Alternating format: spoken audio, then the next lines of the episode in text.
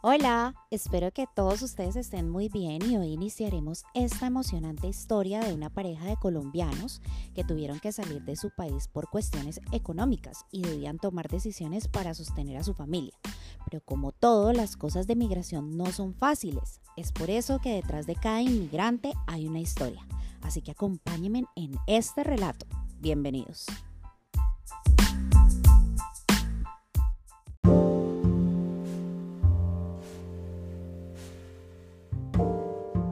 Al tiempo y al futuro es el título de esta historia y es la historia de Mónica y Andrés, una pareja que tuvieron que salir de sus comodidades y dejar como muchos o como todos a sus familias y entornos para sostener a sus hijos. Una historia de amor que mueve montañas, todo por reencontrarse con su única hija. Les recuerdo que este podcast está disponible en Anchor, en Google Podcast, Spotify y Apple Podcasts.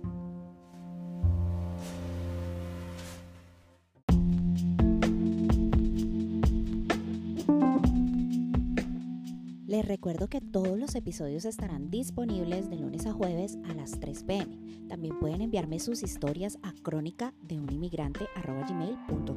o pueden escribirme en cualquiera de mis redes sociales que las encontrarán en la descripción de este episodio. Ahí les dejaré toda la información. Quien les habla, Dianita.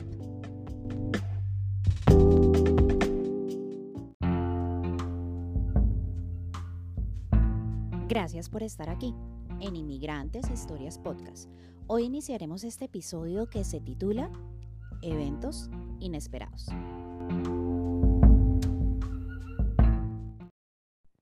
Mi nombre es Mónica, tengo 56 años y mi esposo se llama Andrés y tiene 61 años. Somos de Bogotá, Colombia y quiero comenzar mi historia contándoles un poco de nuestra vida en Colombia.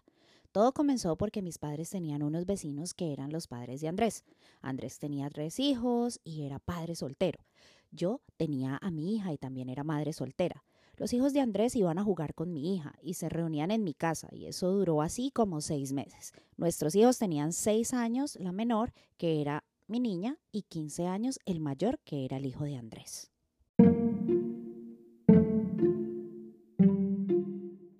La hija mayor de Andrés comenzó a darme mensajes. Me decía que Andrés me mandaba saludos y ella también le decía a Andrés que yo le enviaba saludos. Después de unos meses ella me trajo otro mensaje de su papá, que me quería invitar a salir. Resulta que esta niña se estaba convirtiendo en un cupido muy astuto, pues ni Andrés ni yo nos enviábamos ningunos mensajes, pero ella sabía manejar esta situación muy bien, hasta el punto de que las cosas se le darían a la perfección. Ella en ese entonces tenía 13 años y estaba tan necesitada de una familia, pues por cuestiones de la vida ella y sus hermanos se habían quedado sin su mamá desde muy temprana edad.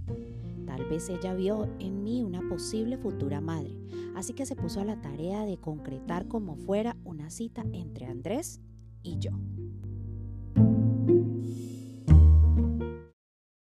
Un domingo mi familia y yo nos dispusimos a salir para la misa de mi abuelo materno. Vivíamos en un lugar en Bogotá que es muy común que las personas vayan a misa todos los domingos, así que es muy normal que uno se encuentre a muchos vecinos. Al salir de la misa, oh sorpresa, estaba la niña mayor de Andrés esperándome en la puerta de la iglesia. Como diríamos coloquialmente, ella estaba como un depredador a la casa de su presa.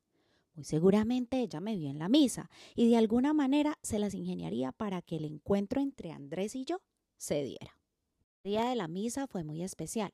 Mi madre y mi familia se sentían tranquilos. Ya había pasado seis meses del fallecimiento de mi abuelo y todos estábamos empezando a aceptar que él estaba reunido con Dios. Era para nosotros un aliciente escuchar al Padre en su sermón, pues eso nos traía mucha paz y calma. Gracias por estar aquí. Y recuerda, eres el dueño y creador de tu propio mundo. Entonces, toma buenas decisiones. Besos. Hasta mañana.